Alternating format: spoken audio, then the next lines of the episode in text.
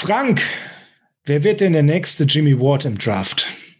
Ich habe keine Ahnung, ob es da einen Jimmy Ward gibt, aber viele andere interessante Spieler. Nur ob wir den dieses Jahr auswählen, ist eine ganz andere Frage. Ja, so richtig mega Bedarf haben wir jetzt nicht für so einen klassischen Ausputzer da hinten, aber so ein, so ein tiefer der vielleicht auch eher so spät entdeckt ist und den vielleicht nur so ein Super-Experte wie der Jan kennt, das wäre doch eigentlich der optimale Draft-Pick. Oder Jan, hast du so einen richtig schönen Feuerwehrmann so in den letzten Runden so für uns mitgebracht? Also ich meine, ich meine einen, der dann wirklich auch so eine Art Award ist, ja? Ja, das wäre es. Ich glaube, da habe ich ein paar. Ja, Ast rein. Das können wir immer steigern, dann lasst uns mal loslegen.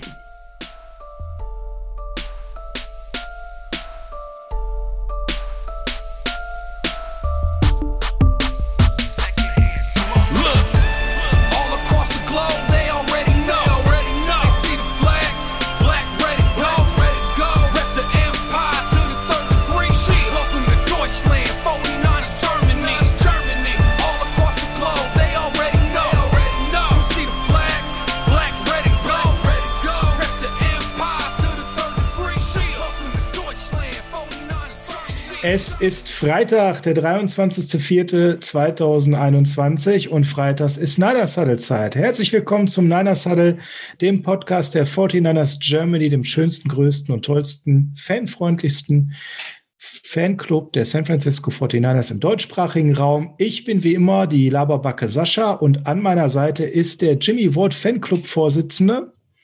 Frank, schönen guten Morgen, schönen guten Tag, schönen guten Abend. Ihr könnt uns ja immer hören, das wisst ihr ja, und da freuen wir uns auch drüber. Und wir haben in der Cornerback-Folge schon netterweise die Gesellschaft von Jan Wegwert alias Gianni Vanzetti gehabt. Und yeah. dann ist der Fanclub von Jimmy Ward ja hier fast vollständig vertreten. So. Ja, also ich würde mich jetzt nicht direkt zum Präsidenten dort küren wollen, weil der Posten ist längst vergeben und ich bin natürlich auch längst nicht so drin, was seine aktuelle Karriere bei den 49ers betrifft. Aber es ist ein Spieler, der mir nun mal auch am Herzen lag und von daher suche ich gerne nach ein bisschen, sagen wir mal, paar Freundschaften, die er schließen kann. Ja, Jimmy Ward 2.0. Ja, oder jemand, der ihn vielleicht ein bisschen eher ergänzt. Man muss ja auch, das ist ja auch bei Freundschaften so. Das ist, müssen nicht immer dieselben Typen sein, es müssen nicht immer dieselben Charaktere sein und vielleicht ist es ja auch so, dass wir jemanden finden, der ein ganz anderer Typ als Jimmy Ward ist, aber mit dem man sich richtig gut versteht, zumindest auf Platz. Also die. Und da wären wir ja für. Ja, den Titel haben wir auch schon. Freunde für Jimmy. Ne, das ist oder Freunde für Jimmy Ward. Nicht, dass nachher noch jemand an unseren ehemaligen Quarterback Jimmy G denken. Jimmy's Friends. Wunderbar. Jimmy's Friends. Jimmy's Friends. Jimmy's ja. Friends, das ist schön, ja. Und für uns wäre ganz wichtig, vielleicht hast du sogar jemanden, der keine Holzhände hat, weil so einen Freund hat der Jimmy schon und der ist auch zurückgekommen. Ja. Du meinst ja, so. äh, mehr die Kirsche auf der Torte, ja? Ja, genau, genau, quasi so. Ihr merkt, wir gehen das gerade ein bisschen lockerer, lustiger an. Es geht heute um Safeties in unserer Draft-Evaluierung äh, und dazu haben wir den äh, Jan Wegwert wieder zu Gast. Und das Tolle ist an dieser Stelle, Safeties ist gar kein so großer Need. Das bedeutet, wir müssen nicht in der ersten oder zweiten oder dritten Runde einen Safety nehmen, aber der Jan ist ja extra heute hier, um mal ganz tief mit uns zu graben und zu buddeln, um die super Feuerwehrmänner zu beleuchten, die dann so vielleicht fünfte, sechste, Runde weggehen oder sogar undrafted, wo der Jan sagt, das darf nicht passieren, wenn der zum Schluss auf dem Board ist, müsst ihr zuschlagen. Also schön, dass du wieder da bist und dir die Zeit genommen hast. Und mhm. ähm, heute würde ich gerne mal anfangen, weil ich habe mir einen ausgesucht, der mir persönlich sehr gut gefällt, den mal vorzuschlagen. Wenn wir mal davon ausgehen, ähm, dass äh, ja eine gewisse Anzahl weggehen an Safeties in den ersten Runden und wir wirklich mal über die späten Runden sprechen, dann ist mir als erstes aufgefallen, James Wiggins von Cincinnati. Und da habe ich im Vorgespräch gehört, über den hörst du und redest du auch sehr, sehr gerne, Jan. Ja, über den rede ich in der Tat sehr, sehr gerne, weil ich ihn extrem schätze und ich bin allgemein ein großer Fan dieser Bearcats Defense und der Bearcats Secondary der letzten Jahre gewesen und da war er ein, einer von einigen Spielern, wohlgemerkt, äh, an denen man nicht so recht vorbeikommt. Aber ich will dir jetzt auch gar nicht die Worte alle klauen. Vielleicht äh, erzählst du erstmal, was dir gefällt oder soll ich hier gleich in die Vollen gehen? Ja, nein, ich kann ein bisschen was erzählen, wobei es ist, deswegen äh, freue ich mich gleich auf deine Einschätzung, gar nicht so leicht an Informationen über ihn zu bekommen, äh, gerade bei den späten Safeties. Vorneweg, wir müssen erstmal eine Nachricht rausschießen, die ihr nicht so gerne hört. Der Junge hatte eine Verletzung und wenn ich sage äh, ACL, dann wisst ihr direkt, oh, das ist nicht ganz so witzig und da reagiert gerade ja unsere Fanbase auch nach der letzten Saison ein bisschen sensibel. Aber das war 2019, das ist ausgeheilt und ähm, was ich an ihm toll finde, dass das ein sehr explosiver Typ ist, der ähm, eben wirklich äh, auch schon so richtige für mich Playmaker-Ability in der Coverage hat und ähm, vom Speed her mir einfach sehr, sehr gut gefällt. Ein explosiver Spieler, der ähm, auch für mich so von der Attitude auf dem Feld immer sehr ready wirkt, sehr connected zum Spiel, nicht abschaltet. Und ähm, das ist das, was mir so an ihm sehr aufgefallen ist. Also jemand, der sehr viel Einstellung ähm, mitbringt, wobei so der End, die Endgeschwindigkeit sicherlich eher durchschnittlich ist. Hast du auch so aber den Eindruck, dass äh, nach dem äh, Torn ACL 2019 die 220er Saison schon solide war und er da voll genesen ist? Voll genesen müsste die Arzt sein, aber ich fand ihn schon ziemlich äh, solide und eigentlich jetzt keinen großen Drop-off äh, zur 2018er Saison. Also äh, James Wiggins ist einfach jemand, der ja, der mir extrem, extrem gut gefällt. Der kann halt alle, alle Positionen spielen, hat die auch gespielt. Das ist nicht nur eine Projektion, sondern der hat halt wirklich fast gleich viel Erfahrung als Centerfielder, als Box Safety, als Slot Safety, also diese drei Positionen, die Safeties in heutigen Defenses bekleiden. Viele Teams spielen ja heute eine sogenannte Big Nickel, also eine Nickel Defense, aber der zusätzlich, also der fünfte Defensive Back ist dann eben ein Safety und kein Cornerback. Und ja, insgesamt, ich, ich mag ihn, weil er dieser, dieser unglaubliche Athlet ist mit einem großartigen Burst, äh, den man einfach sieht und den er auch wieder hat. Also das ist nicht so, dass der jetzt ähm, irgendwie absent ist, seit, seitdem er diese Verletzung hatte, der aus Off-Coverage einfach großartig ist, äh, in die Routen oder in die Routen reinspritzt. Ähm, dieses Click and Close, also wenn der Safety erst im Backpedal ist und dann den einen Schritt macht und nach vorne schießt, weil er eben erkannt hat, wo, wohin das Play geht, das ist großartig. Also das hat dieser Burst hat fast Caleb Farley Qualitäten. Das fand ich, fand ich wirklich beeindruckend.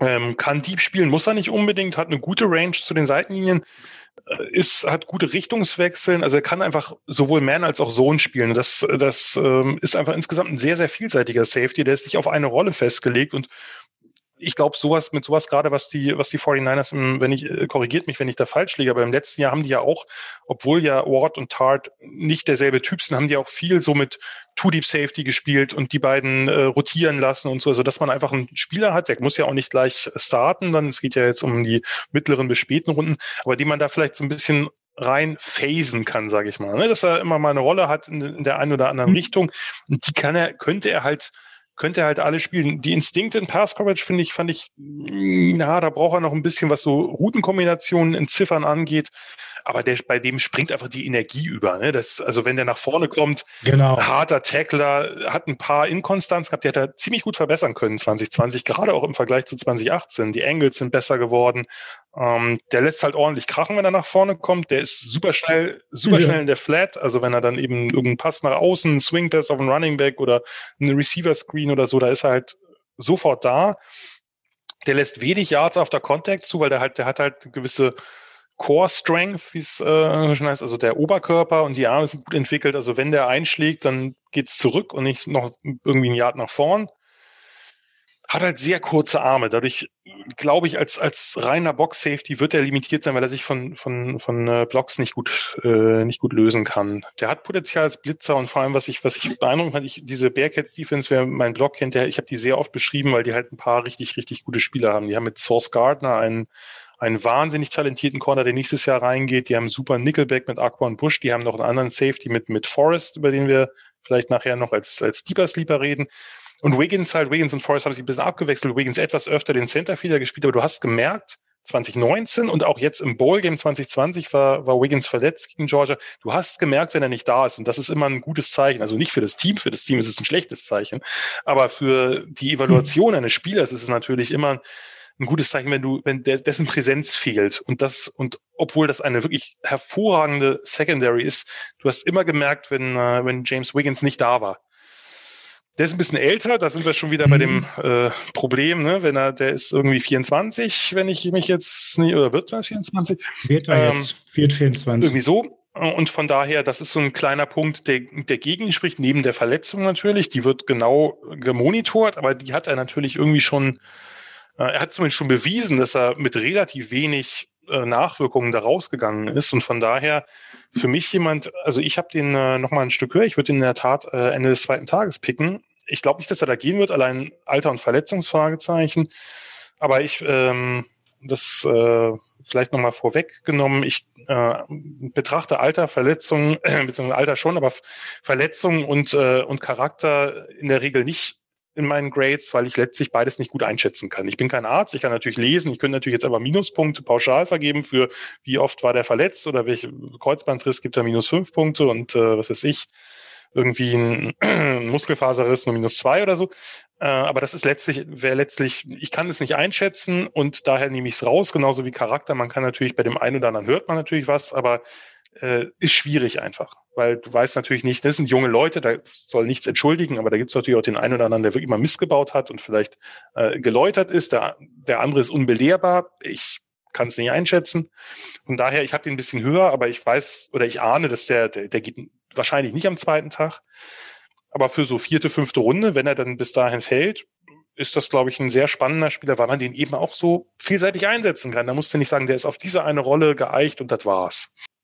Das ist genau eigentlich äh, mein Argument, weil wir brauchen ja nicht den äh, Starting Safety, aber Tat hatte zuletzt auch eben Ausfälle und das ist, glaube ich, einer, den du relativ schnell mal reinschieben könntest. Und das Tolle ist halt, ich finde halt, dass der immer so von seiner Einstellung direkt äh, ready ist und dabei ist. Und no nonsense, ne? Das beschreibt es, glaube ich, äh, der spielt das, was er spielen soll und das auch sicherlich mit seinen Limitierungen, aber der fokussiert sich voll darauf. Man kann sich äh, sehr auf seine physische Komponente verlassen und ähm, das macht einfach Spaß zu sehen. Nebenbei 15,4 Prozent Forced Incompletion Rate, das ist nicht so schlecht.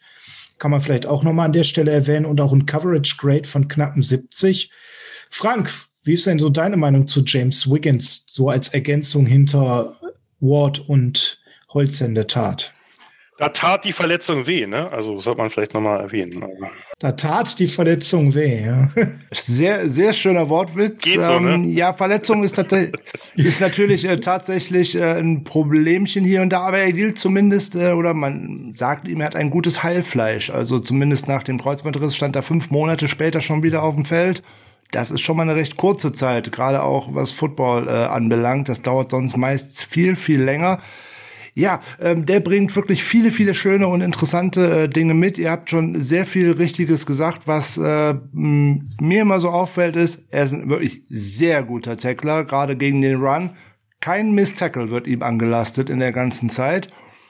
Das ist schon mal eine ganz ordentliche Sache. Das sieht schon anders. Er ist in drei Spielzeiten in Folge im Endeffekt ein Mitglied von Bruce Feldmans Freaklist. Äh, auch das sagt immer schon was aus. Äh, da kann man sich immer gut angucken. Ein athletisch, athletischer Safety, der bringt viel mit. Das könnte ich mir wirklich gut vorstellen. Ähm, und was der noch so nebenbei mitbringt, wenn man jetzt nicht direkt der Starter ist, da muss man auch ein bisschen drüber nachdenken. Special Teams Ability ist auch so eine Sache. Ja, stimmt, könnte er genau. wahrscheinlich. Und Kick Returner hat er auch übrigens mal gemacht, so nebenbei. Und auch da haben wir irgendwie so Need und äh, wow, also da könnte ich mich durchaus mit anfreunden. Ähm, der scheint mir auch ein schlaues Kerlchen zu sein. Der scheint im Lockerroom beliebt zu sein. Und wenn man über von ihm liest, äh, das wenige, was man findet, oder auch das eine oder andere Interview, was ich mal gesehen habe im ESPN College Pass, war mit Coaches, die schwärmen, wenn man über äh, den Spieler spricht, nämlich von seiner Spielintelligenz und Coaches neigen eigentlich nicht dazu, immer so sehr aus sich herauszugehen, gerade so in College-Interviews. Aber wenn äh, seine Coaches über ihn gesprochen haben, dann wirklich, da ging sozusagen das Herz auf, da ging die Sonne auf. Ja, ist doch schön. Herz und Sonne auf, ist doch wunderbar. Was wäre denn von euch so der erste für die späten Runden, über den wir auf jeden Fall sprechen sollten? So ab Runde drei, vier oder auch tiefer? Wer möchte mal einen Drei, vier oder tiefer? Ja, erste, zweite Runde schließe ich Safety komplett aus für uns. Ja, dann äh, nehme ich doch mal einen Spieler, den ich, mir, den ich schon lange auf dem äh, Schirm habe und ich ehrlich gesagt von seiner Entwicklung am College ein bisschen enttäuscht bin, weil er sein hohes, hohes Potenzial irgendwie nicht abrufen konnte. Ich spreche von äh, Caden Stearns, ähm, Texas Longhorns. Also der ist mit äh, dramatischen Vorschusslorbeeren eigentlich äh, ans College gekommen und äh, bringt die ideale Größe für seine Position mit und er ist eigentlich immer gut am Catchpoint, aber solide äh, Range für einen Deep Safety und hat auch den Ball immer gut im Blick. Aber zum einen schafft das nicht unbedingt konstant auf dem Feld zu sein. Also Injury ist da immer so eine Sache. Und er ist unheimlich inkonstant. Und ich weiß überhaupt nicht, woran das liegt. Ob das an dem Scheme liegt, was Texas gespielt hat, oder ob er einfach äh, überprojiziert worden ist, dass man viel mehr in ihm gesehen hat, als er tatsächlich äh, geworden ist. Vielleicht hat äh, Jan da einen ganz anderen Blick drauf, ähm, hat spielt meistens Free Safety, hat aber auch hier und da in der Box schon gespielt und äh, ich kann den nicht genau einschätzen, als er, glaube ich, ans College gekommen ist, hat eigentlich irgendwie jeder irgendwie in Erst- oder Zweitrunden-Pick äh, ihn auf ihn projizieren wollen nach drei oder vier Jahren am College. Aber davon ist er ja meilenweit entfernt. Der geht ja irgendwie jetzt spät am dritten Tag höchstwahrscheinlich. Ja, ich hatte es in einem anderen Podcast mal gesagt, ich habe an seiner, bei seiner Freshman-Saison ich gedacht, das wird der nächste Star. Und das hat er halt nie erfüllen können. Ja, genau. Äh, das war halt insgesamt eine krasse Longhorn-Secondary. Da spielen ja auch einige mit, mit äh, Brandon Jones und Deshaun Elliott äh, und Holton Hill, die spielen ja einige in der NFL. Ähm, ich glaube, der wird höher gehen, als ich ihn habe, einfach weil der ein, ein, ein super Workout hatte. Ne? Sehr schnell, Word von 42, Shuttle 413, Cone 696, das war äh, all around sehr gut mit, mit langen Armen dazu. Ähm, das könnte ihn eine Runde nach vorn spülen, glaube ich. Ähm, der hat meistens eben tief gespielt, das ist ja schon gesagt. Und ja, das Problem ist, der ist also ich habe bei dem das, das, äh, das größte Problem sind eigentlich seine Instinkte, glaube ich. Also der steht halt äh, sehr abwartend oft da, tief. Also normalerweise musst du ja immer, heißt immer on the Foot sein. Also auf den, auf den Zehen stehen, auf den, sozusagen nicht auf dem, nicht flat-footed stehen, sondern eben vorne, dass du schnell reagieren kannst. Und der steht da und wackelt so ein bisschen komisch rum. Das habe ich in der Form wirklich selten gesehen. Und ähm, hat ganz wenig, setzt ganz wenig den Pedal ein, selbst wenn er nach hinten muss, hat, wie gesagt, ist sonst athletisch über jeden Zweifel erhaben, aber ist extrem reaktiv. Und zwar bei allem. Der ist extrem reaktiv in Coverage. Der Tackle zwar besser, als ich in den Berichten gesehen habe, fand ich, äh, fand ich okay. Klar, ein paar Misses hat er dabei, aber das haben eigentlich alle dabei.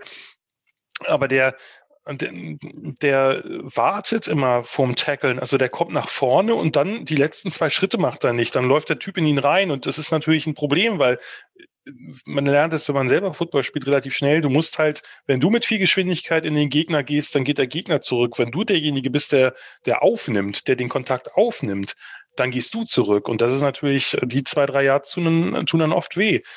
Äh, ist ein bisschen zu sehr auf Big Plays auf, beißt underneath, lässt Wide Receiver hinter sich. Aber vor allem wirklich diese, diese äh, langsame Reaktion, dann beobachtet halt lang, lang das Backfield in den Quarter, Quarterback, das ist ja auch gut so, also das äh, soll er ja machen, aber dann, dann passiert daraus nichts.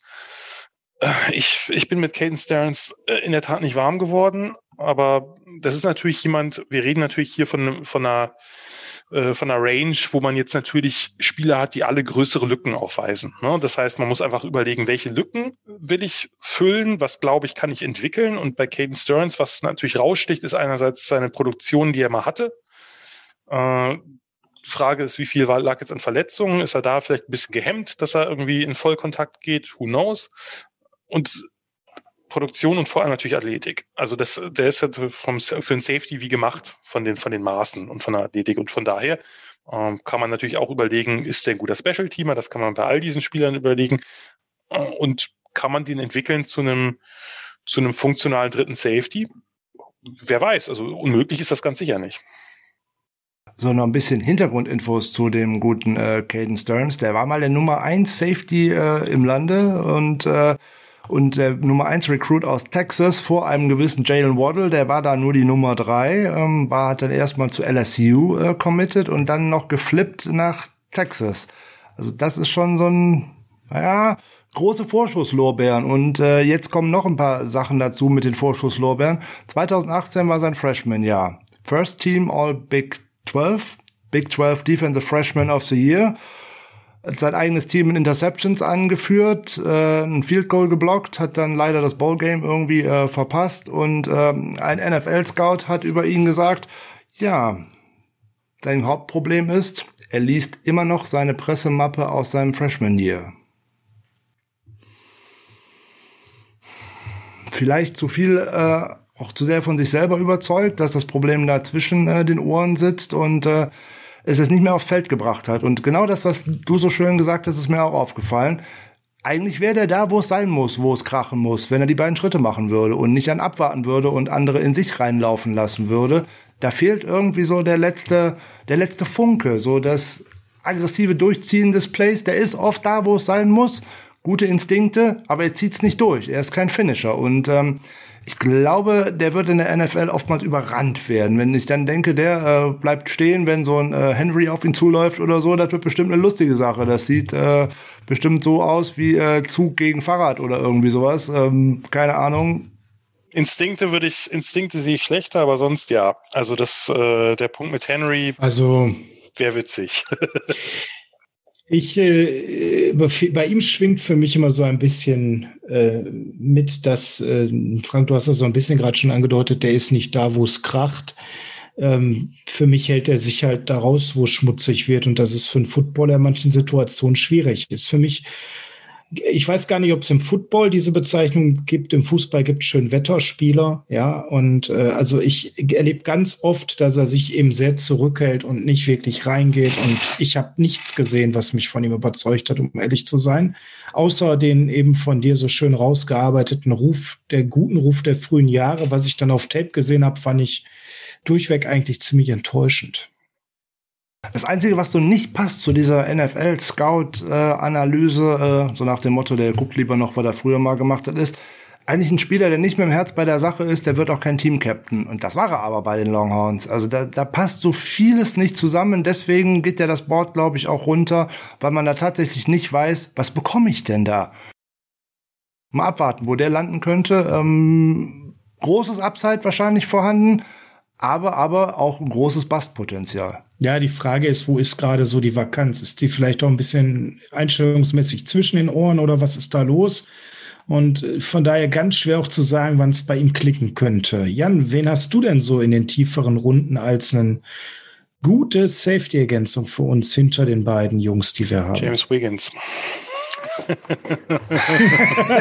Lass uns doch mal über James Wiggins sprechen. Nein, Sehr gerne. Ähm, also, wie, es kommt ja darauf an, welche späteren Runden ihr meint. Meint ihr jetzt dritte, vierte oder meint ihr sechste, siebte? Oh, wenn in der dritten, vierten ein Top-Talent da hinfallen würde, würde ich das ja nicht ausschließen mit BPA, wenn ich ehrlich bin. Boah. Also ihr habt mir ja vorher gesagt, dass ihr einen Tart-Ersatz eher, also oder was heißt Ersatz oder einen, der ihm vielleicht ein bisschen Feuer am Arsch macht oder so, äh, euch vorstellen könnte. Ja, aber auch ja. schon Ersatz, weil ich glaube, der fällt halt auch gerne verletzt äh, immer häufiger aus. Er hat nur ein Jahr verlängert. Ich kann mir sehr gut vorstellen, dass wir den dann übernächste Saison auch nicht mehr sehen, wenn wir jetzt jemanden eben äh, nachziehen. Und genau das könnte ich mir gut vorstellen. Also dein Tatersatz wäre. Nee, mein Tatersatz in der Tat nicht, aber wir haben einfach relativ viele spannende Spieler, die, die so diese, eher diese Box-Safety oder Safety-Linebacker-Hybrid oder einfach diejenigen sind, die jetzt vielleicht nicht unbedingt als Centerfielder taugen, was eben auch äh, natürlich daran liegt, dass Centerfielder in der Regel relativ früh gehen, solange sie irgendwie da besondere Skills haben. Ähm, wer, also sagen wir mal so, wer vielleicht spannend wäre, ähm, ich weiß nicht, ob wir über Diablo gleich noch reden oder nicht, den hattet ihr, glaube ich, äh, äh, den hattet ihr ja auch überlegt, aber sonst, wenn man sich, wenn man jetzt eher den, aber da sind wir natürlich bei Steinhänden falsch. Nee, dann nehmen wir lieber Diablo, weil äh, den anderen, der wird jetzt, wird euch äh, sozusagen dieses Problem nicht nehmen. Divine Diablo, erstmal Name ist natürlich absolut über jeden Zweifel erhaben. Wenn du mit Nachnamen, Mega, dafür muss man wenn man mit Nachnamen halt. Diablo heißt, dann den Vornamen Divine zu wählen, damit man wirklich, äh, sagen wir mal, das Göttliche und das Teuflische in einem Namen vereint hat, das ist schon relativ weit vorne. Großartig. Was hat die Mutter genommen bei der Namenswahl? Man Kreativität, Sascha. Nein, ähm, ist einfach ein, ein, relativ spannender Spieler, weil der überhaupt nicht einzuordnen ist. Der hat einen Körper wie ein Linebacker, fast mit 6'3, ein Viertel, 226, 33er Arme. Das ist ein, das ist ein, ein etwas anders heißt, aber nicht mal doll anders heißt Linebacker. Wir haben äh, in, den, in, der ersten Runde mit, mit Usu Kuramoa einen Linebacker, der deutlich kleiner ist. Nun ist Diablo wurde komischerweise, warum auch immer, relativ viel tief eingesetzt, äh, also als tiefer Safety. Das wird in der NFL nicht sein Ding sein, aber der ist halt ein krasser Athlet. Ähm, der hat jetzt endlich äh, im letzten Jahr endlich auch mal Produktion gegen den Pass gehabt mit vier Interceptions. Vorher war der da nicht so besonders. Und der ist für seine Größe ziemlich beweglich. Das hat mich echt überrascht, äh, dass der Backpedal gut ist, dass er gute Tiefe kriegt, dass er eine relativ gute Range hat, also auch mal aushelfen kann oder in Two-Deep Safety, äh, also Split Safety spielen kann, dass eben zwei Safeties hinten sind. Äh, ist ein bisschen reaktiv gut, aber das ist klar, den Körper muss er auch erst in Bewegung bringen, ein bisschen muss er an Instinkten, Antizipation arbeiten, aber der hat halt einen sehr guten Long Speed, der hat disziplinierte Füße, der hat einen guten Break aus dem Backpedal, also kommt auch nach vorne schnell. Äh, und was mich überrascht hat, der ist in Man-Coverage gegen Titans relativ funktional. Also der, der kann, äh, bleibt auch nach dem, nach dem Cut eng beim Gegenspieler. Äh, hat natürlich jetzt, sagen wir, ist natürlich jetzt keiner, der gegen irgend so gegen irgend so Slot-Schnarke, wie ich es immer nenne. Also ne, diese kleinen dürren Receiver, die halt äh, äh, sehr quick sind, äh, das wird natürlich nichts. Aber der ist insgesamt, der ist ein harter Tackler, der ist da sicher diszipliniert, ähm, der kann sich von Blocks lösen, müsste vielleicht noch ein bisschen mehr machen, aber der, das ist ein Spieler, dem, der ist eigentlich ein Box-Safety vom Typ her, aber nicht nur dafür zu gebrauchen. Wo ich ihn zum Beispiel anders sehe als Nazareth Das ist, das ist ein sehr spannender Spieler, aber das ist ein, eher ein reiner Box-Safety. Und, und Diablo ist jemand, den könnte ich auch woanders einsetzen. Mal. Nicht dauernd natürlich und nicht dauernd als Centerfield, aber der, der bringt dir im, gegen den Pass ein bisschen mehr, als man denkt. Und darum äh, wäre das jetzt jemand, der kriegt ja im Moment ein bisschen Hype, dass er auch am zweiten Tag gesehen wird. Kann durchaus sein. Das wäre jetzt ein Spieler so aus diesen mittleren Runden, den man, den man da nehmen könnte. Wenn man jetzt wirklich einen reinen Box-Safety harter Tackler nehmen will, würde ich Tyree Gillespie, den Missouri Safety nehmen. Nur der hat das Problem, der hat im ganzen, in seiner ganzen College-Karriere genau null Interceptions gefangen und wäre dann vielleicht nicht unbedingt das, was ihr euch da, äh, was ihr euch da vorstellt. Äh, Holzhände 2.0. Ja, ja, oder irgendwer, irgendwer also, sagt immer so schön Hände wie Füße. Das finde ich nach wie vor auch ein relativ, äh, äh, wie soll ich sagen, anschaulich, weil man sich nicht vorstellen kann, wie man mit Füßen fangen soll. Wird schwierig, aber. Lass uns doch noch ein Männchen bei ja, Diablo gut. bleiben. Also der ist, der ist doch wirklich ein recht spannendes Projekt, finde ich. Alleine, wenn man sich mal anschaut, äh, was der alles schon in seiner noch recht kurzen Football-Karriere ja irgendwie an Positionen gespielt hat. Also früher äh, an der Highschool eigentlich primär Quarterback. Äh, interessant in seinem ersten College-Jahr 2016 äh, Wide Receiver und Special Teams und äh, anschließend nach einem Medical Redshirt tatsächlich die Verwandlung in einen doch sehr, sehr viel Positionen einsetzbaren äh, Safety. Also das ist schon, äh, wie ich finde, ein, eine interessante Karriere, die man da so nimmt. Der würde dir auch direkt etwas mitbringen, nämlich er ist sehr produktiv an Special Teams.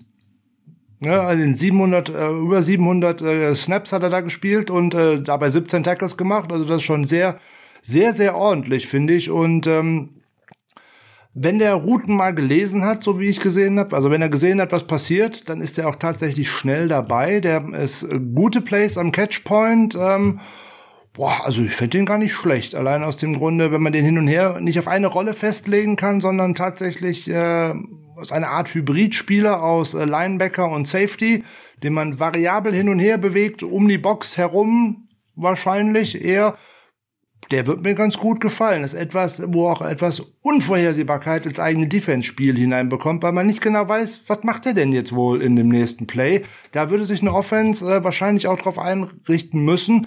Und insbesondere äh, Special Teams Abilities sind da immer ganz wichtig, damit er es überhaupt aufs, äh, aufs äh, Roster schaffen kann. Möchtest du denn noch dann über Holzhände reden, Frank? Oder ist das, war dir Holzhände genug, um zu sagen, nee, also äh, wir lassen es dann beim Teufel und äh, Holzhände eher nicht? Ja, wenn wir noch bei äh, Diablo noch kurz bleiben, wir haben First Team, äh, All ACC, Team Captain war er letztes Jahr auch noch. Er hat einen Fumble Return Touchdown über 98 Yards mal gemacht, 2019. Also wenn der den Ball hat, das ist war, gegen, das war übrigens gegen Notre Dame. Das war ein richtig geiles Play.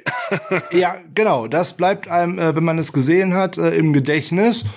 Also der bringt äh, viel mit, vor allem auch eine sehr, sehr gute Einstellung und äh, ja, gut, er hat auch noch ein paar lustige äh, Snaps mal gesehen als äh, Wildcat Quarterback. Also das ist auch eine schöne Sache. Also ja, gut, wahrscheinlich eher nicht bei in der NFL, aber wenn man sowas mal gesehen hat, das ist äh, eigentlich immer ganz ganz spannende Sache. Also der gefällt mir echt gut.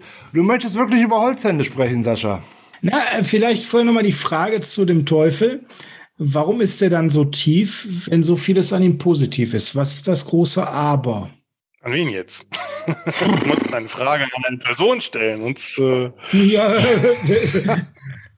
wer, wer, von euch möchte, jetzt zuckt er beide. Also ihr scheint beide den eigentlich sehr zu mögen, aber ähm, in den diversen Big Boards ist er ja eher sehr niedrig. Und wir reden ja auch heute über Leute, die sehr niedrig gehen wahrscheinlich, weswegen wir eine Chance hätten, in späten Runden sie abzugreifen. Und da ist natürlich die Frage, äh, wenn jemand so tief ist, dann muss das Ding ja irgendwie einen Haken haben. Und vielleicht nochmal Jan, Frank, je nachdem, wer jetzt gerade den Haken klarer rausbringen möchte. Was ist der große Haken bei unserem göttlichen Teufel?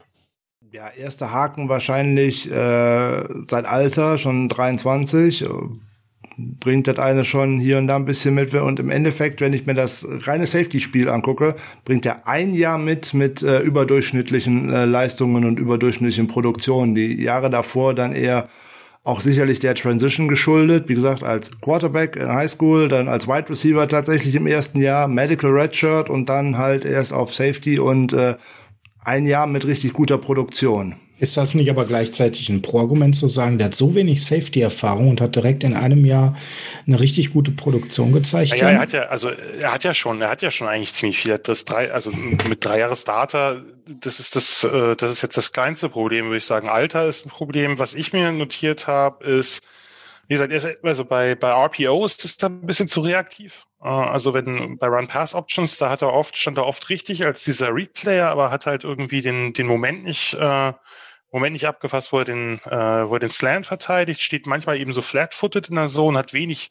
wenig Movement. Also ganz, ganz auffällig ist das, dass er äh, da einfach steht nach dem Snap. Und das wirkt so ein bisschen nach, nach äh, fehlender Urgency oder so.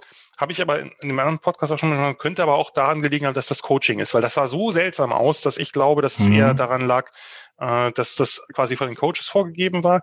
Antizipation, wie gesagt, Antizipationsinstinkte gefielen mir nicht so gut. Er ist dann schnell da, also hat eine Handlungsschnelligkeit, wenn er erkennt, was passiert, kommt aber mhm. minimal zu spät an manchmal. Und äh, das andere, was, was ich auffällig fand dafür, dass er eigentlich ein guter Run-Defender ist und ein harter Tackler und auch ein sehr sicherer Tackler ist, müsste er eigentlich an mehr Tackles beteiligt sein, als das ist. Äh, es gibt Spieler, die sind das und das ist ein, das ist ein nicht. Also das sind alles, wie gesagt, ich habe den, ich habe den aber auch, äh, ich habe den aber auch Ende des zweiten Tages. Von daher ist bei mir sozusagen die Negativliste nicht ganz so groß äh, wie bei anderen. Aber Diablo äh, wäre jetzt von diesen äh, Bigger Safeties oder Safety Linebacker Hybrid oder wie man auch immer nennen will, äh, wäre das jetzt in der Tat mein Favorit. Hm, schreibe ich mir mal auf, Frank, und jetzt kannst du auch gerne mal was zu Holzhände sagen, Frank. Ich wollte das noch einmal kurz äh, nachschmeißen, auch eben das Linebacker ist ja vielleicht auch gar nicht so uninteressant. Äh, da ist die Tiefe in dem 49ers Roster auch nicht unbedingt so toll und äh, da ist unter anderem so ein Mark Socha ja nicht äh, verlängert worden und äh, wenn ich dann daran denke, der könnte auch in so ein Line Linebacker-Hybrid-Rolle reinwachsen plus die Special Teams Ability warum nicht? Und dann ist die Frage, wo geht der dann tatsächlich? Geht der womöglich auch erst an Tag drei? Auch nicht ausgeschlossen. Ähm, Projekt halt ist die Frage, was sehen die Coaches? Das werden die uns leider nie verraten. Ich finde ihn spannend. Gut, und jetzt die Holzhände. Jetzt die Holzhände. Ja. Die das ist ja eigentlich für dich so ein K.O.-Kriterium. Du hättest ja gerne so einen Ballhawk in Zukunft auf dieser Position. Kann ich auch verstehen.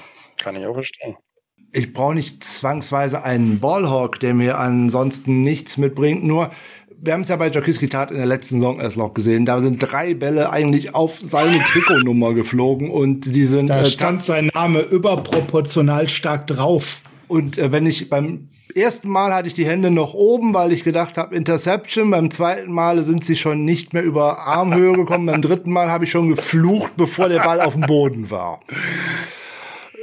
So, das zu Jacques Gital. Ich mag den ja ansonsten, nur das kann der einfach nicht. Und wenn du den dann im, äh, ähm, im Backfield zusammen hast mit Jimmy Ward, ja, ich bin Jimmy Ward Fanclub-Vorsitzender zur Not, aber das ist auch keine Kernkompetenz mit Interceptions fangen. Was, Und, äh, was heißt denn jetzt zur Not? Deutlich lieber als Ross Dwelly Fanclub-Vorsitzender, oder? Wer also ich ist wieder das ich bitte? Also der, ich weiß, wer Rost Rally ist, aber wer ist Rost Rally Fanclub-Vorsitzender? also Niemand. Wir beiden, wir Niemand. Beiden definitiv. Das, das sind Insider hier, das Gut, lassen wir mal raus. Ähm, nein, Spaß. ähm, der, gut, der gute äh, Jimmy Ward, den möchte ich da jetzt gar nicht angehen, aber das Doppel, wenn du zwei Safeties hinten drin hast, die beide nicht gut darin sind, auch mal so ein Big Play zu machen mit einer Interception. Also hier und da würde ich da gerne mal sehen, dass man da auch mal einen Ball fängt. Ansonsten, wenn der seine Aufgabe hervorragend erfüllt, dann bin ich da auch für. Dann kann ich auf die Interceptions durchaus verzichten. Das sehe ich bei Jakiski Tat halt dann auch nicht, weil äh, da sind so viele Spiele dabei. Ich glaube, der hat in den letzten Jahren 28 Spiele verpasst. Ähm, das ist ganz schön viel. Und äh, genug Fans der 49ers und auch Außenstehende werfen das immer Jimmy Garoppolo vor, dass er nicht so häufig auf dem Feld steht. Also warum man das dann einem gewissen Herrn Tat nicht vorwirft, ist mir dann ehrlich gesagt What nicht so ganz klar. Ja, okay. Jimmy ist ja noch ein bisschen teurer, ne? Also ja, ja. Bitte, bitte. Aber wenn ich von das alleine den Gehaltsfaktor mal außen vor lasse und dann einfach sehe, wie oft steht so ein Spieler auf dem Feld, dann sind andere da in einem, naja gut, der Vergleich hinkt, alles klar. Wir wollten über äh, Tyree Gillespie aus Missouri sprechen. So ähm, Holzwände, genau. Ja, zwölf abgewählte Pässe, keine Interception, ein Forced Fumble. Hui. Äh. Ja, ich weiß nicht, ob ich da großartig Positives über ihn sagen kann. Also das geht natürlich wieder nie gegen den Menschen, sondern eher gegen äh, gegen seine die Art und Weise, wie er Football spielt. Also ich das Schlimmste, was ich über ihn sagen kann, ist inkonsistente Instinkte in der Coverage. Also da sehe ich den überhaupt nicht. Also wenn ist das tatsächlich ein Box-Safety, weil der wird in der NFL so eine Art Ricola-Männchen für mich, weil äh, der, da geht sofort die Warnlampe an, ey, auf den muss ich werfen, wenn der auf dem Feld ist. Also den finde ich in der Coverage ganz furchtbar. Es sei denn, ich habe mich völlig verguckt, das nehme ich auch hin, aber mit dem werde ich einfach nicht warm. Ähm, groß, ja, okay. Gute Range, ja, gut. Aber in Coverage ist der einfach, nee, nicht mal ein Backup. Ja, du kannst mich gerne eines Besseren überzeugen. Ich weiß nicht. Ich kann mit Tyree Gillespie nichts anfangen. Ich mag den eigentlich ganz gern für diese Region. Also ich mag, also das ist halt ein super, super Tackler. Das ist jemand, der kommt runter in die Box. Das gab diese, also das ist für mich der Runs the Alley Safety. Kommt von, der hat ja auch relativ viel tief gespielt und zwar wirklich sehr tief. Warum auch immer, hat ja noch mit, mit Bledsoe und anderen äh, Kollegen, warum, warum Gillespie unbedingt diese super tiefe Centerfielder-Rolle hatte. Also gegen Barmer hat man das recht deutlich gesehen. Äh, ich mag, was ich, was ich mochte, sind seine Angles und seine, seine Hitting Ability. Der hat halt dieses eine Play gegen Jane Waddle gehabt, wo Waddle halt ein Reverse oder Tap Pass oder sowas, also im, im Backfield, der kommt nach vorne und Waddle ist ja nun wahrlich nicht langsam, um sehr, sehr, sehr vorsichtig auszudrücken. Und er kommt an mit Closing Burst und räumt den halt mit dem idealen Winkel ab. Das, das eins der ersten, also im ersten Viertel des Spiels, jawohl, den muss ich mir auf jeden Fall genauer angucken. Hat dann noch irgendwie so ein äh, Hit gehabt, wo irgendwie, ich glaube, der Walter Smith hatte, ist irgend so eine In- oder Dick gelaufen und er kommt von hinten an und schädelt den halt komplett weg, incomplete. Das sind die Plays, die er, die er macht. Das sind halt, das ist halt ein Box-Safety. Das ist äh, jemand, der, der kann wirklich gut tackeln.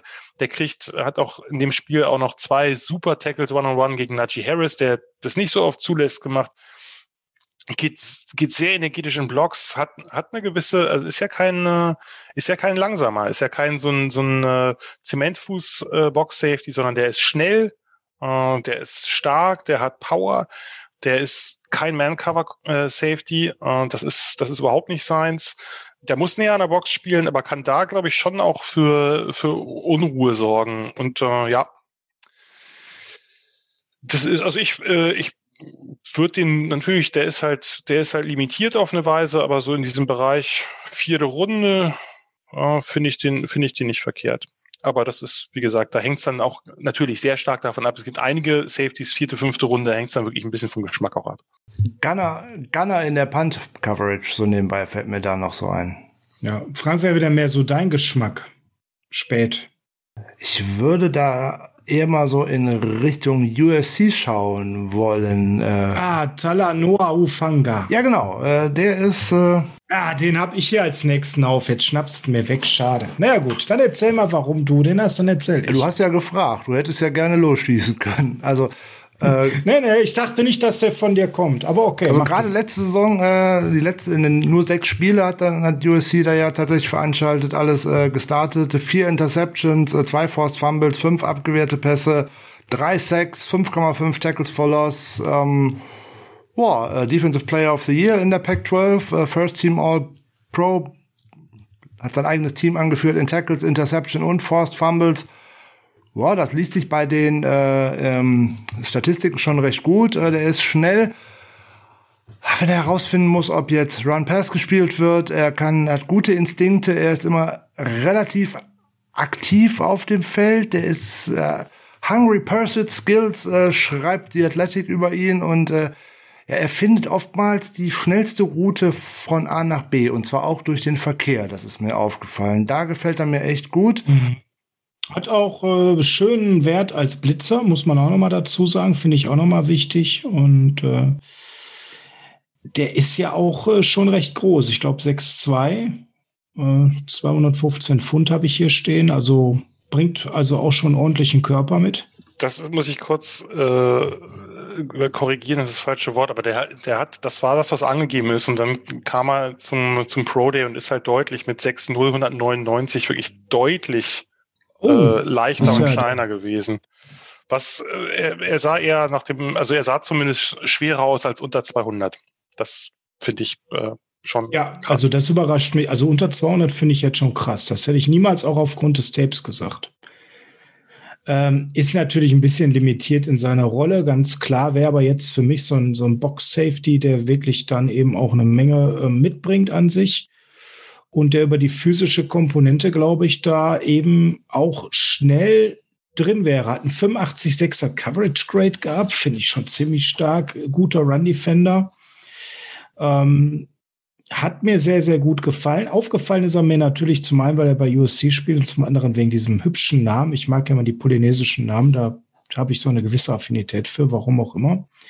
Die Frage ist, wie groß kann seine Rolle tatsächlich noch werden, ne, von der Entwicklung her. Wir sind halt bei Jungs in der fünften, sechsten Runde, die bringen halt Limitierungen mit sich. Äh, und äh, der ist jetzt für mich ja zum Beispiel kein tiefer Safety. Nee, das auf definitiv nicht. Also wenn, dann ist das nah an der Box, aber Zwei Probleme sehe ich bei ihm definitiv noch. Also Elite Speed hat er nicht. Das ist so eine Sache. Und die zweite ist, was ist mit seiner rechten Schulter?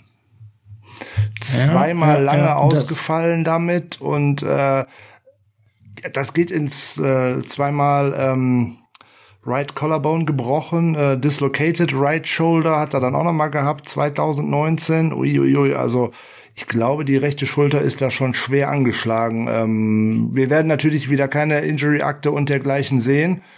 Boah, weiß man nicht. Ähm, aber das könnte ja einer der Gründe sein, dass er halt auch ziemlich tief gesehen wird, oder Jan? Ja, das ist, weiß man natürlich nie. Das sind natürlich Gründe, die können im schlimmsten Fall dafür sorgen, dass jemand aus der Draft fällt. Äh, ich bin kein Freund von Hufanga. Äh, also Spieler wird ihm das gönnen, dass er gut ist, aber ich sehe vieles ganz anders als die, als die Reports. Von daher äh, muss ich jetzt aber nicht so viel Wasser in den Wein reinkippen, weil äh, wie gesagt, ja, doch bitte, dazu bist du ja hier. Ja, ich, wie gesagt, ich muss keinen Spieler bashen, aber das ist jemand, der hat mir, mit dem ich gar nicht warm geworden, der ich fand weder seine Instinkte besonders gut, äh, ich fand äh, also laterale Mobilität ist eingeschränkt und zwar bei allem ist, finde ich das Wort mit zweimal unterstrichen, Laboring. Das, also dieses, dass du bei allem merkst, er braucht einen Moment, mhm. um irgendwas zu machen. Äh, tiefe Coverage, okay, ist klar, das war, ist ja auch nicht sein Spiel. Ähm, die Interceptions waren meistens, wenn er der, der Middle Hook Zone Defender war, also wirklich eine dieser zwei, äh, zwei mittleren kurzen Zonen hatte. Äh, inkonstante Angles, ich muss jetzt einmal kurz, das ist jetzt quasi ein bisschen, ein bisschen gemein, weil es Bashen ist, aber äh, die hart, also tackelt hart, aber setzt die Füße nicht immer richtig, hat eine inkonstante Tackling-Technik, hat viel zu viele Misses auf den, in den Dingern, die ich gesehen habe. Ich fand die Eye-Disziplin äh, in der Box gegen den Lauf ausbaufähig. Äh, also er verfolgt oft den, den Flow des Plays, aber nicht den Ball. Äh, ich fand ihn, dass er in der Box ineffektiver ist, ähm, also dass er da quasi das, dieses Swallowed Up, also dass er quasi in äh, von irgendwelchen O-Linern, dass er sich da nicht in, in Traffic gut bewegen kann. Ich fand ihn als Blitzer zwar einigermaßen effektiv, aber da waren auch viele Mauer-Raps dabei, ist andauernd Blitzen geschickt worden und da war auch viel, äh, viele Lanes, oder sein Gefühl für Rush-Lanes fand ich nicht ausgeprägt. Ich fand sein Effort nicht immer gut. Also für mich, äh, das ist, das ist ein Spieler, der Ja, hat man manchmal, ne? Das kann alles sein, dass der ganz, äh, ganz anders in der NFL auftrumpft, aber von dem, was ich gesehen habe, hat er mir halt nicht gefallen und äh, dann ist es halt so, ne?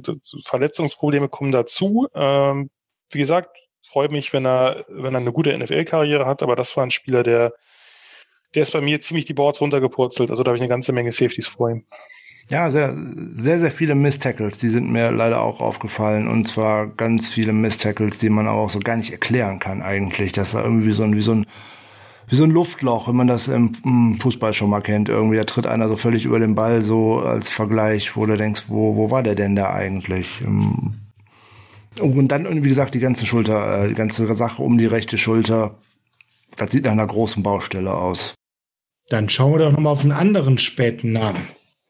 Wenn Hufanga jetzt schon den Jan nicht begeistert hat, Frank, schmeißt doch noch mal einen rein. Jan hat ja, Jan hat ja vorhin schon mal einen Namen mit hineingeschmissen, nämlich den anderen Safety von Cincinnati, Derek Forrest. Jan, beschreib uns doch mal, was den gut macht. Oder was, was hat er denn so besonders gut gemacht in den letzten Jahren? Nee, was, also das, das Spannende ist, dass Forrest in einigen Punkten, also dass der, ähm, sagen wir mal, innerhalb der, der Bearcats Defense relativ interchangeable war mit, mit Wiggins. Also das konnten die halt, die konnten halt relativ gut eben ihre Positionen tauschen, weil der auch äh, Centerfielder gespielt hat, weil der auch, äh, weil der auch im, im, im Slot oder in der Box spielen kann. Das ist auch ein sehr, sehr guter Athlet. Äh, sogar, oder also der steht, äh, sagen wir mal, der steht Wiggins da nicht so viel nach. Ist halt jemand, der extrem schnell vorne ist, wenn's, also der hat, der hat Lust auf Tackles, der hat Lust auf Kontakt, äh, der ist aber kein reiner Downhill-Safety, sondern der ist durchaus, hat äh, laterale Mobilität, also ist fluide genug für, äh, für, für Centerfielder oder, oder Split Safety, Split Zone Aufgaben. Ich finde den insgesamt, der hat, den, der ist deutlich unterschätzt ähm, der hat relativ, der ist, der muss noch an seinen Instinkten arbeiten. Ja, der ist ein bisschen, bisschen trigger-happy. Aber der hat, wie gesagt, der musste dann, hat äh, 2019 haben sie halt als, als Wiggins äh, vor der Saison, glaube ich, war das nicht im ersten Moment vor der Saison, äh, eben diesen Kreuzbandriss hatte, hat er dann oft auch die tiefe Position übernommen. Dann hatten sie mit, mit Javon Hickson einen zweiten Safety, den hat er angelernt ein bisschen. Äh, der dann auch, der dann auch ziemlich gut gespielt hat. Das ist jemand, der hat, der hat Verantwortung übernommen in einer, in einer schwierigen Situation. Ist, finde ich, hat eine, eine, eine gute Size. Ähm, ich, äh, ich mag den, der muss insgesamt ein bisschen kontrollierter werden. Also der spielt so ein bisschen out of control. Das, was Wiggins da besser macht. Ich sagen, Wiggins ist zwar ebenfalls extrem energetisch, aber der, äh, der ist kontrollierter. Der hat zumindest jetzt im letzten Jahr gelernt, eben Tackles besser zu setzen. Da muss äh, Forrest vielleicht nochmal äh, ein bisschen Nachhilfe bei ihm nehmen, aber ich finde ihn eigentlich sehr spannend, weil auch der ist eben jemand, den kannst du halt relativ überall einsetzen. Und ähm, sei es erstmal eben als dritten Safety. Ihr habt jetzt zwei solide Starter. Ähm, ist jetzt, hat jetzt auch ein bisschen Ball Production gehabt. Also das ist jetzt nicht jemand, der äh, äh, Gillespie-mäßig äh, gar nichts gerissen hat. Ähm, ist, ich, ich, ich mag den wirklich und ähm, ich glaube, wenn der, der wird ja bei den meisten wirklich irgendwie so im Bereich Late Rounds bis Undrafted gesehen, bei einigen vielleicht noch so bis sechste Runde.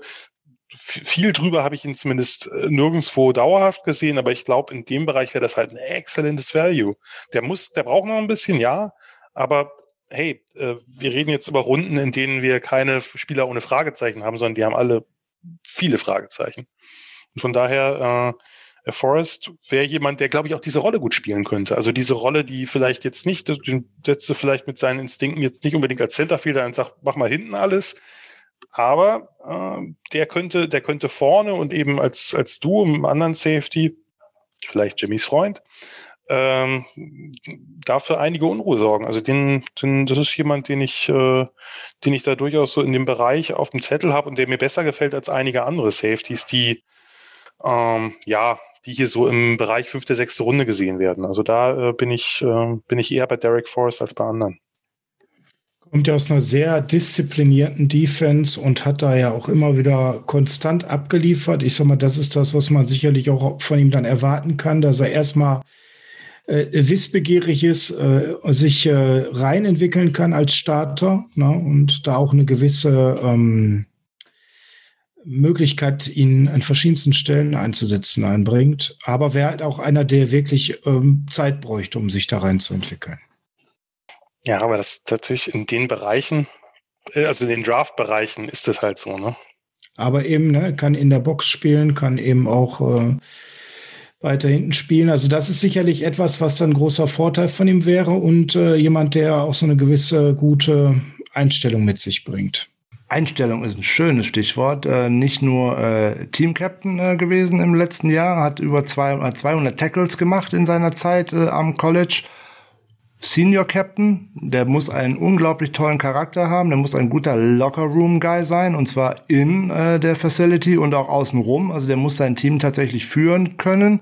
Der geht tatsächlich auch mal vom College runter mit einem Abschluss und den hat er sogar nur in dreieinhalb Jahren schon gemacht. Das schaffen auch nicht so viele von diesen ganzen Leuten, äh, die da in die NFL gehen. Und er hat vor allem, obwohl er ja drei Jahre jetzt Starter gewesen ist, hat er in allen vier Jahren, die er da war, auch Special Teams gespielt. Elf Tackles. Der hat in 49 Spielen auf dem Feld gestanden und insgesamt noch 28 Starts dahinterher gelegt. Also der ist auf jeden Fall mal etwas, auf den man sich verlassen kann. Ein Spieler, der auf dem Feld steht und den man einsetzen kann. Das haben wir in der letzten Saison ja auch äh, vermisst. Auch bei Backups haben wir es hier und da vermisst. Der könnte uns da bestimmt äh, in diversen Stellen zum Special Teams weiterhelfen und dann, wie gesagt, äh, an richtigen Stellen einsetzen. Der bringt mir mehr mit, gerade was so Tackling und dergleichen angeht, als zum Beispiel so ein Marcel Harris, den ich ja auch immer so gerne als blinden Hitter bezeichne. ja, und äh, das ist nicht charmant gemeint. Das dürfte klar sein. ja. Aber jetzt haben wir natürlich mit James Wiggins am Anfang schon äh, einen ordentlich rausgetan. Äh, die sind jetzt alle nicht schlecht, aber so einen, wo wir alle jetzt noch mal so bedingungslos Ja sagen, der ist gut, habe ich noch nicht wieder rausgehört, sondern schwierig. Aber das ist doch am Ende auch nicht so ungewöhnlich. Gerade in diesen Runden ist es ja wirklich eine, eine Geschmacksfrage und äh, da kann man gibt es ja mhm. einfach auch genug Auswahl von relativ viel ähnlich gerankten und den einen, der eine gefällt dann vielleicht vom Spielstil ein bisschen mehr, der andere nicht. Ich bin auch nach wie vor ein äh, oder wäre ein Fan davon, um jetzt einfach noch einen Namen einzuwerfen, der wirklich ganz, ganz weit runtergepurzelt ist, ein Paris Ford von, von Pitt, der einen ja, desaströsen, einer, den, den desaströsen Pro Day hatte, wie ganz, ganz viele Spieler von Pitt wohlgemerkt. Also, dass er nicht der einzige Patrick Jones hatte, hatte einen ähnlich, nicht ganz so schlechten und ein paar andere auch. Aber da ganz kurz, Jan, kannst du das logisch erklären, dass es dann eine Schule gibt, wo ganz viele auffallen mit einem wirklich beschissenen Pro Day? Was ist da falsch gelaufen? Ist nur dieses Jahr so. Also es ist nicht sozusagen etwas, was sich über die Jahre, äh, über die Jahre quasi etabliert hat. Ich kann es mir nicht erklären. Nicht, nicht ansatzweise. Also diese, diese Zahlen sind so unterirdisch. Also äh, man muss das vielleicht nochmal kurz, kurz erwähnen. Also Paris Ford ist eine 483 gelaufen. Das ist grotesk langsam. Das, das alleine hätte jetzt noch nicht für mich den Kicker gegeben, aber ein 28,5er Vertical, da sind O-Liner besser. Äh, äh, 9 äh, äh, Feet 2 Inches Broad Jump ist auch desaströs. 445er Cone, 47er Three Cone, äh, 445er Shuttle, 47er, äh, 744er Three Cone. Ich werde müde langsam. Äh, auch schlecht. Also da war jeder Test war scheiße, nennen wir es mal beim Namen.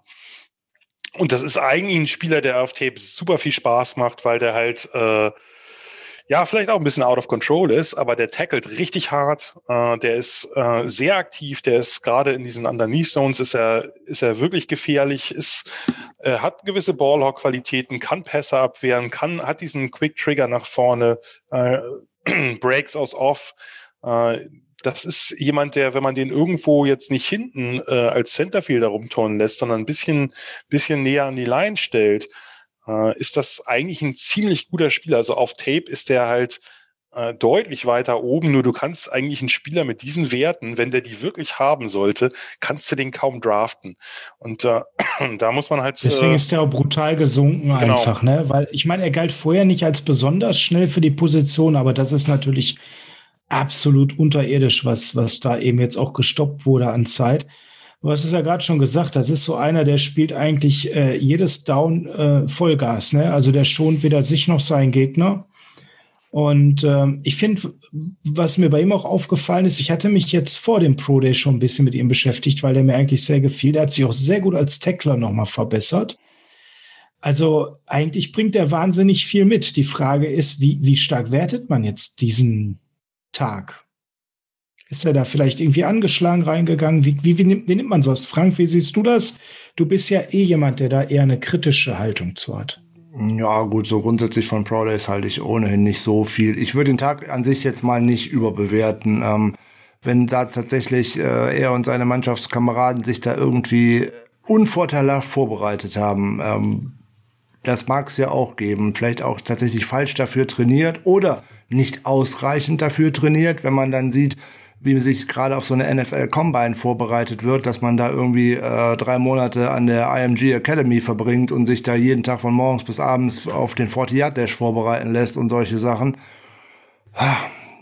Ich, ich kann es dir nicht sagen, ob man den jetzt dramatisch überbewerten sollte. Ich würde es nicht tun, äh, aber ist ein Warnzeichen, nennen wir es mal so, dass man diesen Tag vielleicht nicht so wichtig genommen hat, wie er denn gerade in dieser Saison ohne NFL Combine und und und vielleicht denn tatsächlich ist für diese Pro Days und für für diese Spieler. Aber man darf auch eins nicht vergessen, ähm, auch um diesen ganzen Pro Day herum finden ja mal Sachen statt, die in der ganzen letzten Saison nicht stattgefunden haben. Die ganzen Scouts der NFL-Teams durften ja auch nicht in die Stadien, die durften auch nicht in die Team Facilities, die durften nicht auf den Campus und, und, und. Die hatten auch da erstmal die Chance, sich mal so einen Eindruck von nahem, äh, sozusagen Live-Bilder, nicht aus dem Fernsehen, sondern mal ne, tatsächlich auf dem Feld von diesen Spielern zu machen.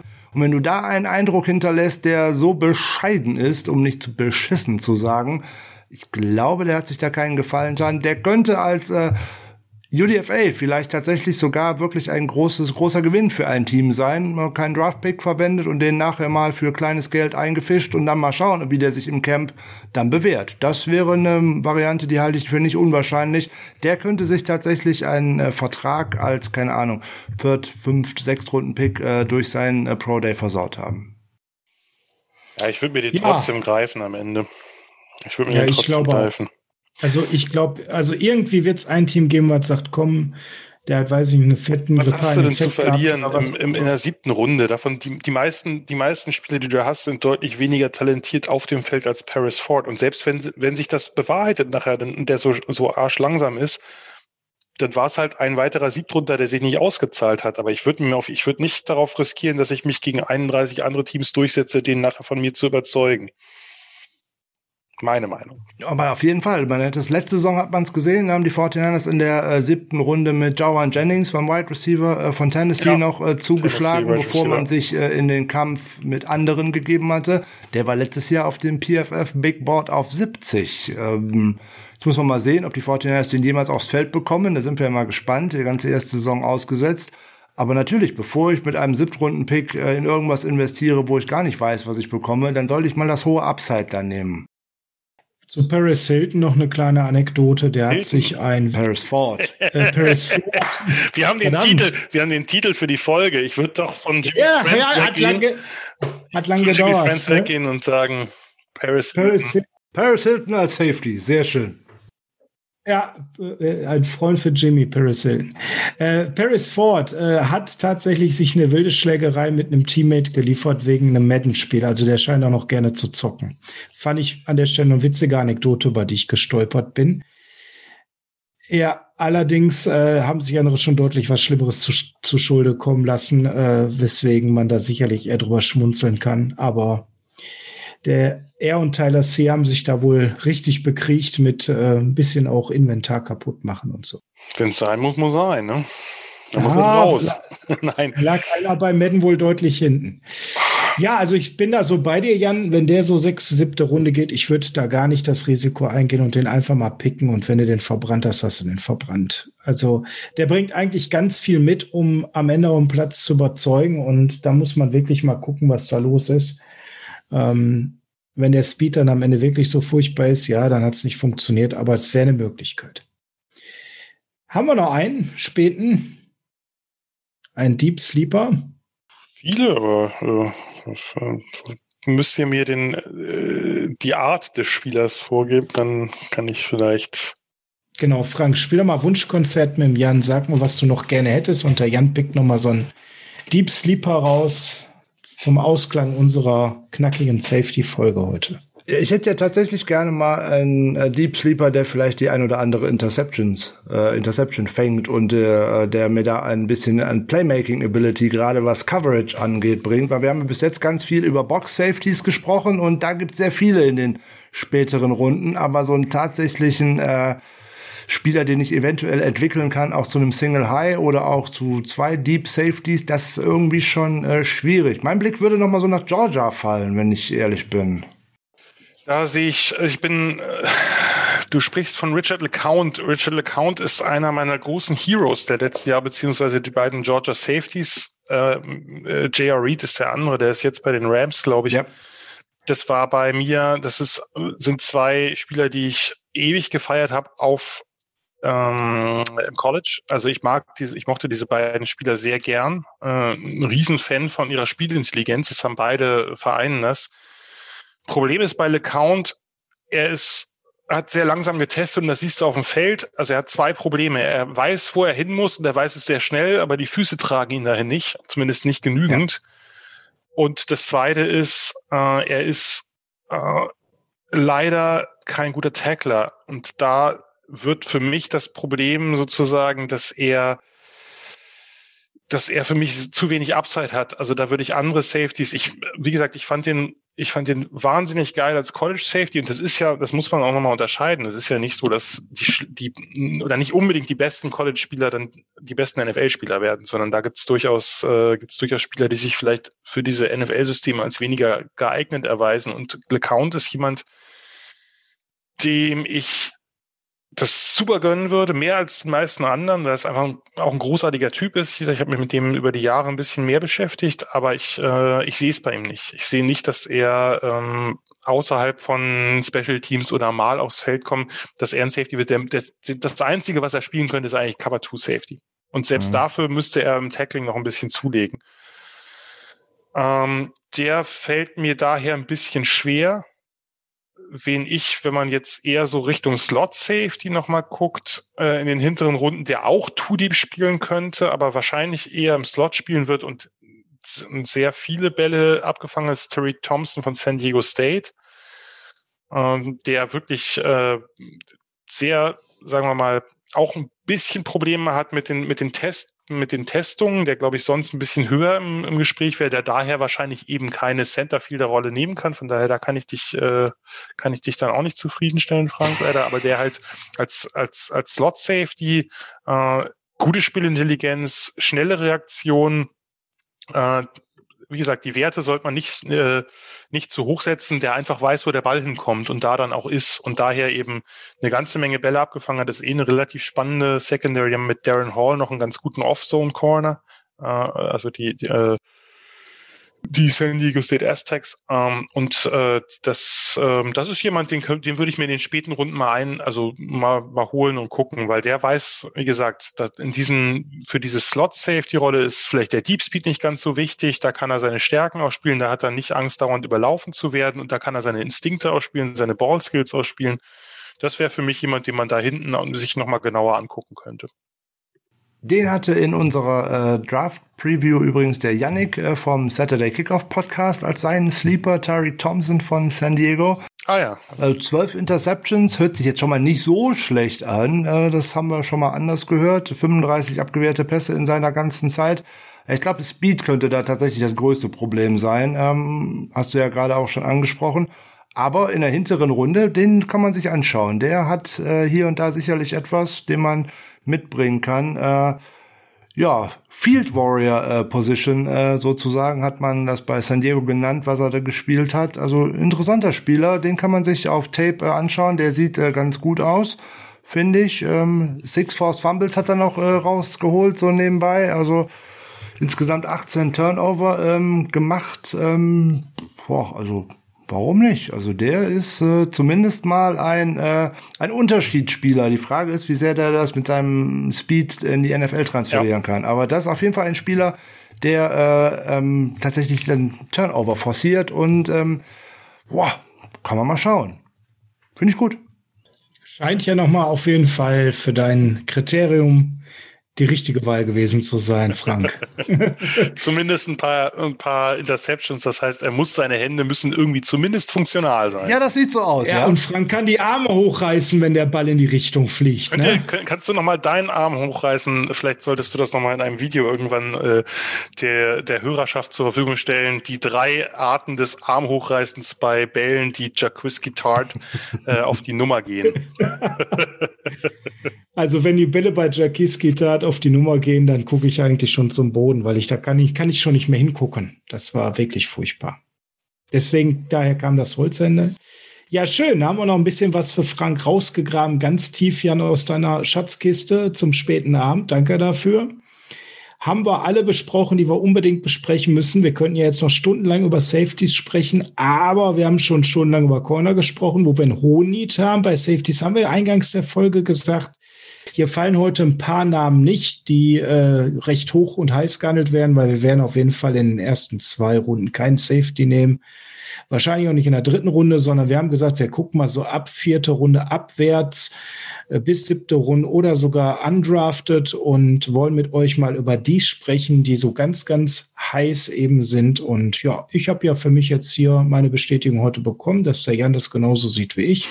Den ersten, den ich vorgestellt hatte, das war auch Jans äh, Top-Tipp. Da haben wir uns ja quasi schon geeinigt. Da können wir drei super mit leben. Wenn es der wird, dann sind wir sehr zufrieden nachher. Wir könnten, wir könnten schlechter dastehen als mit James Wiggins, wenn wir denn einen Safety draften. Also da, ich glaube, da ist hier Konsens. Glaube ich auch. Glaube ich auch. Ja, ich glaube, da ist Konsens, dass der der ideale neue Jimmy Ward-Freund wäre. Besser als Paris Hilton. Wäre auch eine Überlegung, aber äh, vielleicht sollten wir bei Footballspielern bleiben. Äh, ja, ich glaube, man mag, man, man mag sich ja auch uns drei jetzt nicht auf so einem Feld mit solchen Athleten vorstellen. Auch das würde böse enden. Ähnlich böse wahrscheinlich wie bei Paris Hilton. Ja, ja, richtig. Ja, mit einem Unterschied. Uns würden die sofort umrennen wollen. Sie wahrscheinlich erstmal nicht, aber okay, äh, ganz ja. anderes äh, Thema. Das lassen wir mal. Ja, haben wir zum Abschluss nur einen Namen, der unbedingt in diesem Podcast gehört, also einen Safety-Namen, oder habt ihr alle zu eurer Zufriedenheit besprochen? Ich glaube, alle anderen Safety-Namen, die in diesem Draft interessant sind, kommen für die 49ers einfach nicht in Betracht. Ob man da jetzt über Holland sprechen möchte, über Cisco sprechen möchte, über Merrick sprechen möchte, das haben alle anderen Podcasts, glaube ich, schon gemacht und insbesondere äh, Jan und Christian haben es natürlich auch gemacht äh, bei den Sofa Scouts. Die Folge können wir euch gerade für die Top Prospect Safeties definitiv wärmstens ans Herz legen. Äh, insbesondere, das war, glaube ich, auch die Folge, wo ihr so einen schönen Limerick vorne eingebaut hattet. Da habt ihr euch doch sehr über Soziologen ausgelassen, wenn mich nicht alles täuscht. Das tun wir meistens. Äh, das ist eine Berufskrankheit. Äh, wenn ich noch einen Namen einfach nur deswegen, weil wir ihn genannt haben sollten, weil wir vorhin über Elijah Molden geredet haben, beziehungsweise vorhin nicht, sondern in der letzten Folge. Jetzt habe ich mich total versprochen und es tut mir sehr leid.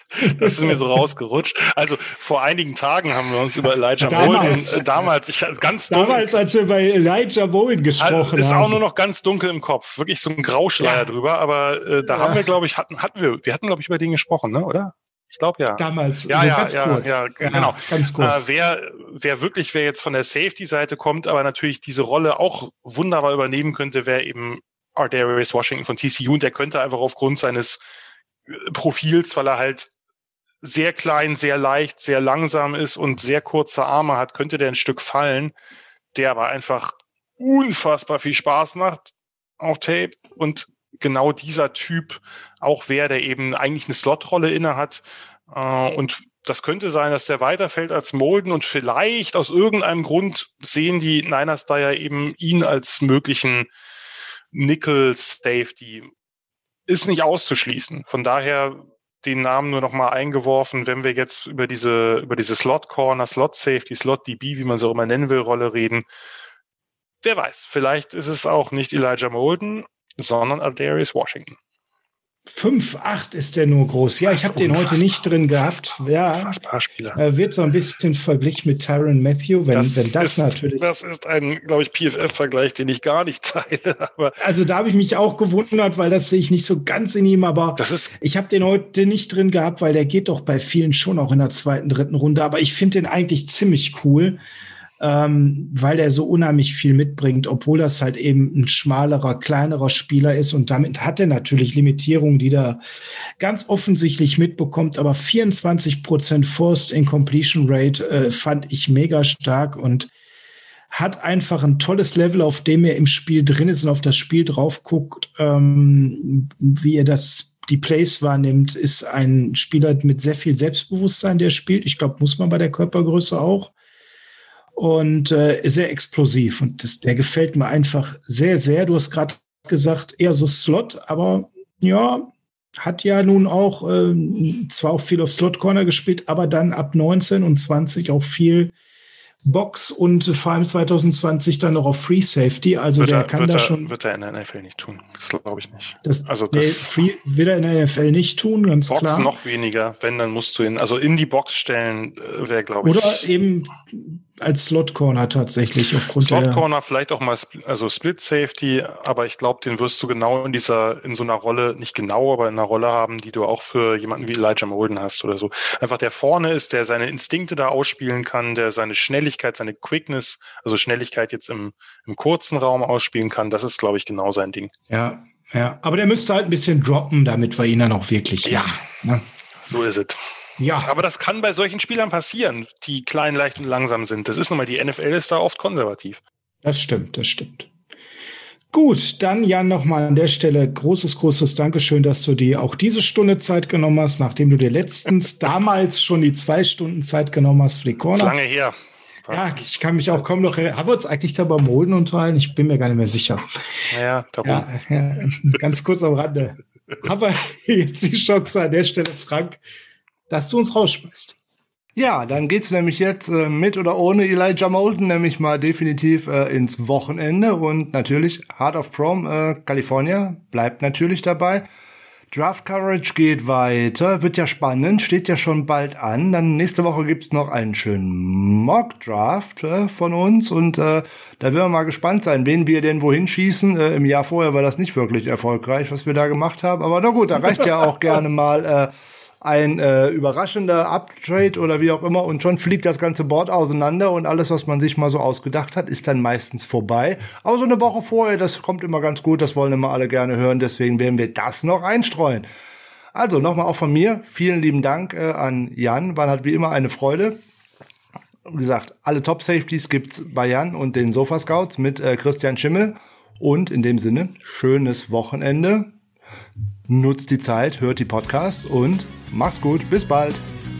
Tschö.